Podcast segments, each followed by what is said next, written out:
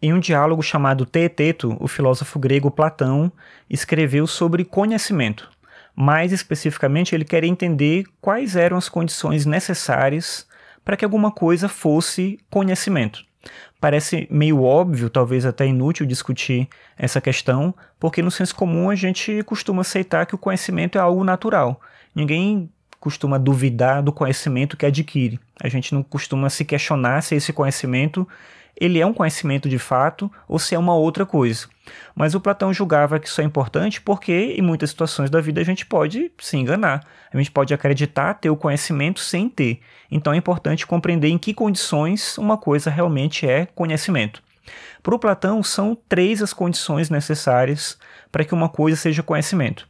Em primeiro lugar, é necessário que essa coisa que a gente acredita que é conhecimento seja uma crença, que essa crença seja verdadeira, e é também necessário que essa crença verdadeira esteja justificada, que você saiba por que, que isso é de fato uma crença verdadeira.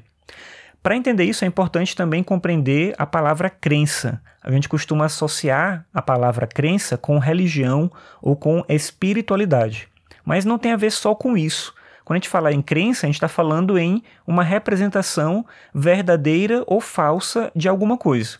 Por exemplo, se eu falo a frase agora aqui para você: Hoje em Brasília choveu. Se você não é daqui e você não sabe, obviamente, se choveu ou não, você não vai ter certeza disso que eu estou falando. Então, é uma crença que você pode ter, você pode acreditar ou não no que eu estou falando, e essa crença ela pode ser verdadeira ou pode ser falsa. Vamos dizer que você chegasse a uma conclusão é, sobre alguma coisa, ou tivesse ideia de alguma coisa, mas você não soubesse exatamente o porquê disso. Ainda que essa crença seja verdadeira, ela não é uma forma de conhecimento, porque você não compreende o porquê daquilo.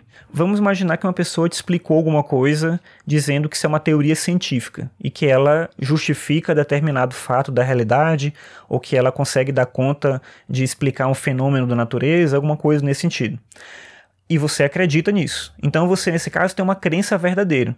Mas se você realmente não entende como isso funciona, isso não é um conhecimento para você especificamente. Não é que essa teoria científica ela não é conhecimento, mas para você isso não é conhecimento porque você não sabe explicar o porquê que isso se dá ou de que maneira isso se justifica.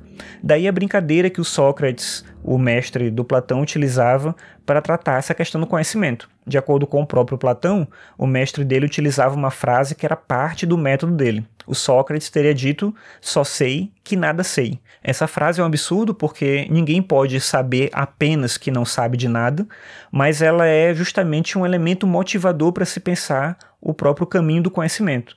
Com isso, o Sócrates queria deixar claro que, diferente de outras pessoas que acreditavam que já sabiam de tudo e que, por exemplo, nesse caso, não tinham conhecimento, mas tinham uma ilusão que acreditava ser o conhecimento, o Sócrates pelo menos reconhecia aquilo que ele não sabia, e com isso ele podia se colocar diante de uma verdadeira atitude filosófica, que era a atitude de buscar conhecimento, ou seja, crenças verdadeiras que fossem justificadas.